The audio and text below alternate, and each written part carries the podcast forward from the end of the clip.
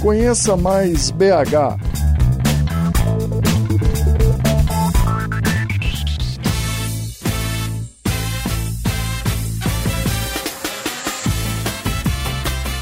Olá, pessoal! No nosso último programa da série Conheça Mais BH, vamos contar para vocês em que se baseia a economia do bairro Santa Teresa. O Santé é conhecido por ser um bairro boêmio. Não é à toa que a economia do bairro gira em torno dessa atividade que se tornou a principal fonte de renda na região.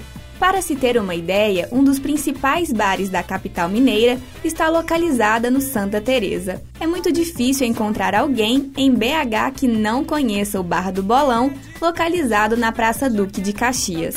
O bar é conhecido pelo seu tradicional espaguete à bolonhesa e o rochedão, um PF de dar água na boca. Você sabia, Tainara, que o bar mais antigo de BH está localizado no Santa Teresa? É mesmo? Sim, é o Bar do Orlando. Em 1919, o estabelecimento foi criado para vender produtos de pesca quando o rio Arrudas ainda contemplava as pessoas com peixes frescos.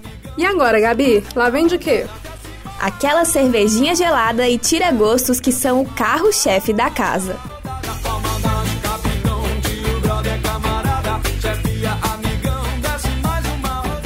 O bairro também tem diversas opções para os jovens. O Zona Leste é muito conhecido por quem curte a noite e para o trânsito de quinta a sábado.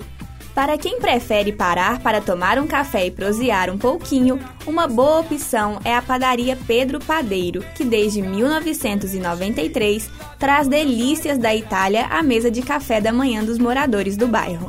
O Santé tem cerca de 15 mil habitantes. Só ao redor da Praça Duque de Caxias tem 30 bares. São muitas opções para a população. É mesmo.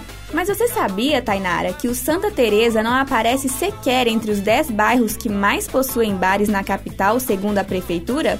Outros bairros ganham na quantidade de bares, mas isso não tira a fama que o Santé tem.